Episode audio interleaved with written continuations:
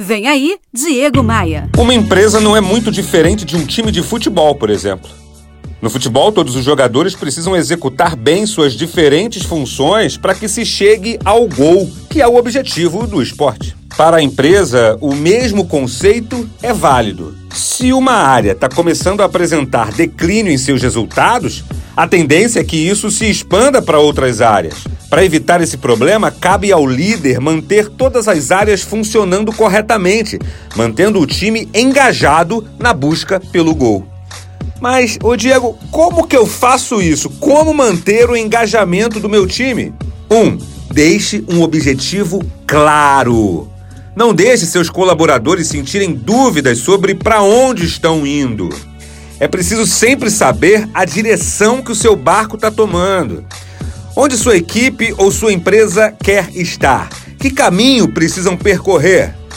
Segunda ideia: promova a igualdade. Todas as funções da empresa são importantes, do servente ao presidente.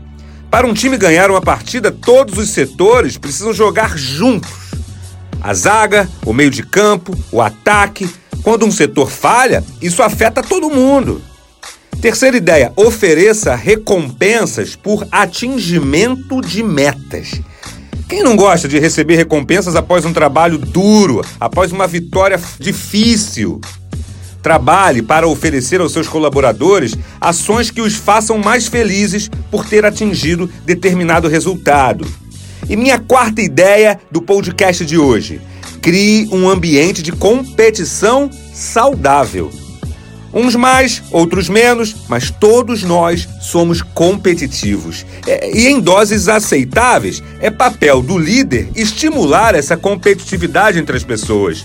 Faça com que seus colaboradores deem o seu melhor na busca dos resultados e também com que eles cooperem entre si. Olha, eu acabei de postar no meu Instagram essas quatro ações para manter o engajamento do seu time. Acessar meu Instagram é fácil. Abra o seu navegador de internet, digite diegomaia.com.br, clique nos ícones das redes sociais e me adicione. Bora voar? Você ouviu Diego Maia. Oferecimento Múltipla Consultoria. Reduz até 40% dos seus custos financeiros e tributários. Faça um diagnóstico gratuito em contabilidadediferenciada.com.br.